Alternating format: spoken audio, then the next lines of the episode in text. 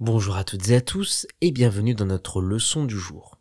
Les trois mots que nous allons découvrir aujourd'hui sont une tablette, bruyant et reculé. Une tablette, c'est un appareil électronique qui est tout plat et surtout qui se transporte partout. La tablette, elle est plus grande qu'un smartphone mais plus petite qu'un ordinateur portable. On va l'utiliser pour aller sur Internet, lire des livres ou encore regarder des vidéos. On peut dire, dans le train, je regarde plein de séries sur ma tablette.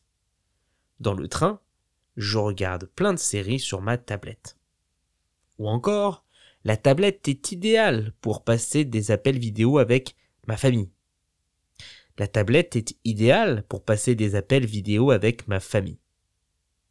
Bruyant, c'est le mot qu'on va utiliser pour parler de quelqu'un ou de quelque chose qui fait beaucoup de bruit, qu'on entend énormément. Ça peut être des personnes, des machines, de la musique qui est bruyante. En tout cas, quand on utilise ce mot, ce n'est pas forcément de façon positive. Au contraire, car ce n'est pas forcément très agréable d'avoir un son bruyant à ses côtés. On peut dire la fête d'à côté était tellement bruyante que je n'arrivais pas à m'endormir. La fête d'à côté était tellement bruyante que je n'arrivais pas à m'endormir. Ou encore, les travaux dans la rue sont bruyants dès le matin. Les travaux dans la rue sont bruyants dès le matin.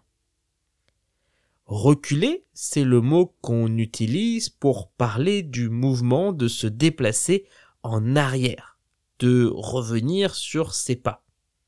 Ça peut être de façon physique, quand on est en voiture, par exemple, ou en marchant.